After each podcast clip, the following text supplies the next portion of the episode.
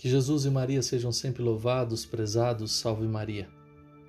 No dia 2 de junho, a Santa Maria Igreja Católica Apostólica Romana, ela comemora, dentre tantos santos dedicados a esse dia, um deles em especial, São Nicolau, o peregrino. São Nicolau ele era grego, nascido na Ática, numa vila perto de Estérium, mosteiro famoso de São Lucas. Seus pais eram pobres e ele não aprendeu nem as letras, nem qualquer ofício. Mas com a idade de oito anos, a sua mãe o mandou guardar as ovelhas, vigiar as ovelhas.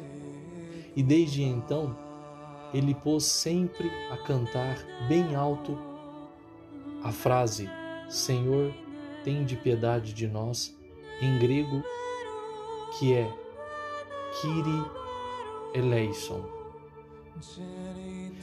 E nisso ele fazia todos os dias, todas as noites, todos os momentos.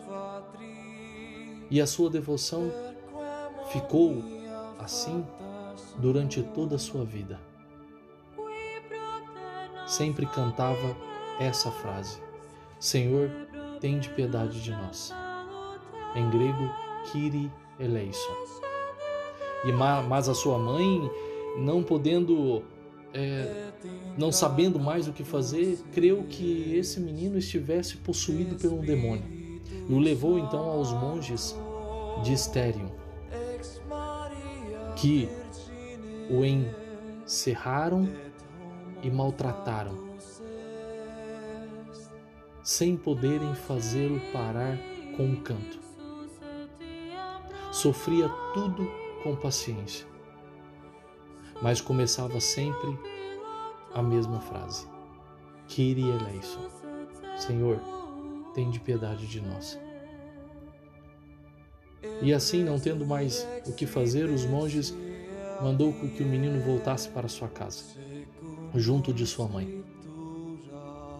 E com isso, ao chegar, ele tomou um machado e uma faca e, subindo a montanha, cortava madeiros de cedro e delas faziam cruzes, que plantava nos caminhos e nos lugares inacessíveis, louvando sempre a Deus continuamente com a frase Kyrie eleison, Senhor, tem de piedade de nós. Construiu então para si, sobre as montanhas, uma pequena choupana de madeira e ali viveu algum tempo sozinho, trabalhando sem cessar. Em seguida, foi a Neupato, ou conhecido também como Lepanto, onde um monge de nome Bartolomeu se uniu a ele e não mais o largou. Embarcaram juntos para Otranto, na Itália, e de lá foram a diversos lugares, onde Nicolau era tratado ora como santo, ora como insensato. Algumas pessoas achavam que ele era santo, outras que ele era insensato.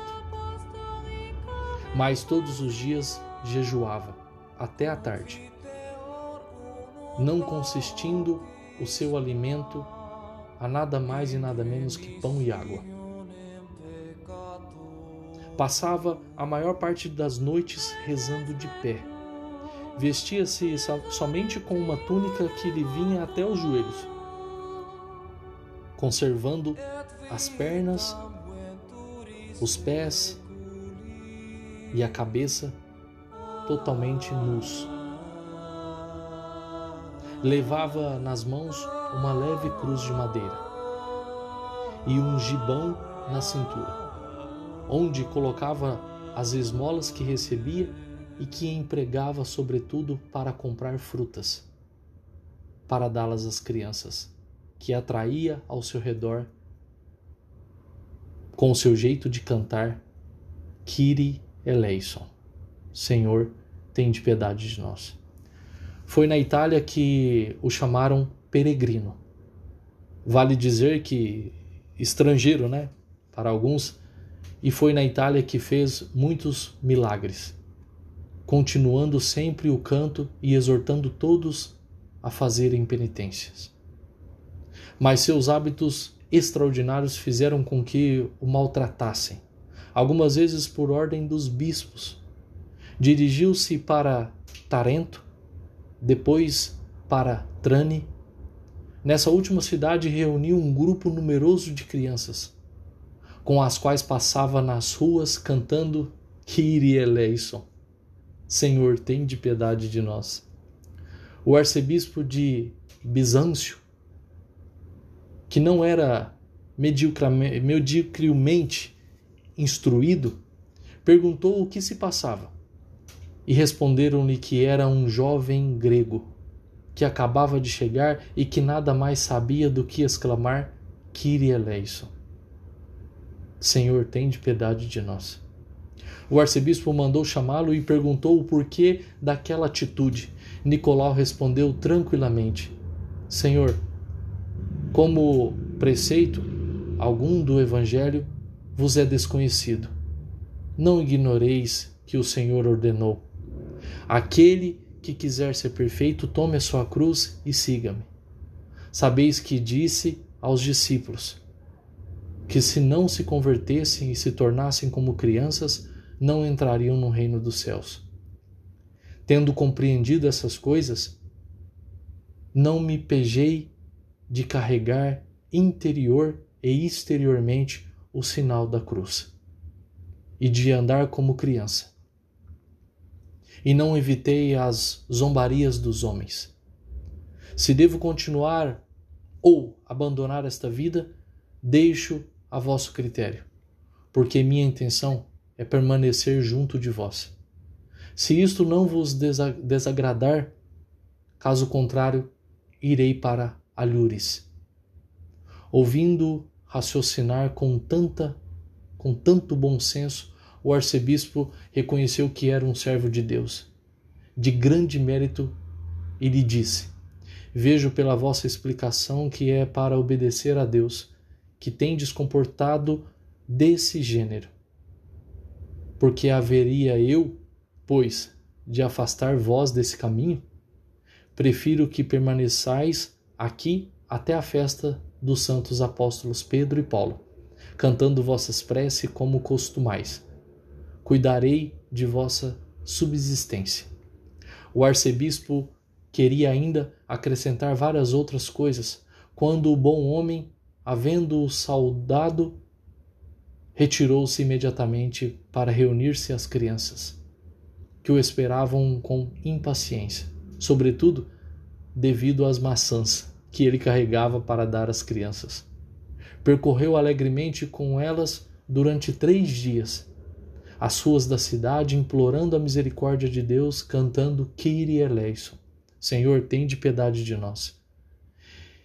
Em breve, toda a população queria vê-lo, mas no quarto dia caiu enfermo e morreu no dia 2 de junho de 1094. Ainda muito jovem. Uma verdadeira multidão desfilou diante de seu leito de enfermo para pedir-lhe a bênção. As crianças, sobretudo, estavam inconsoláveis. O afluxo foi ainda maior nos funerais. Foi enterrado na igreja catedral com grande solenidade, e na sua sepultura se operou grande número de milagres, relatados por testemunhos oculares. Sua canonização foi proposta pelo Papa Urbano II que encarregou o arcebispo de Trani do processo. Era invocada, sobretudo, pelos náufragos, como São Nicolau de Mira. São Nicolau, rogai por nós.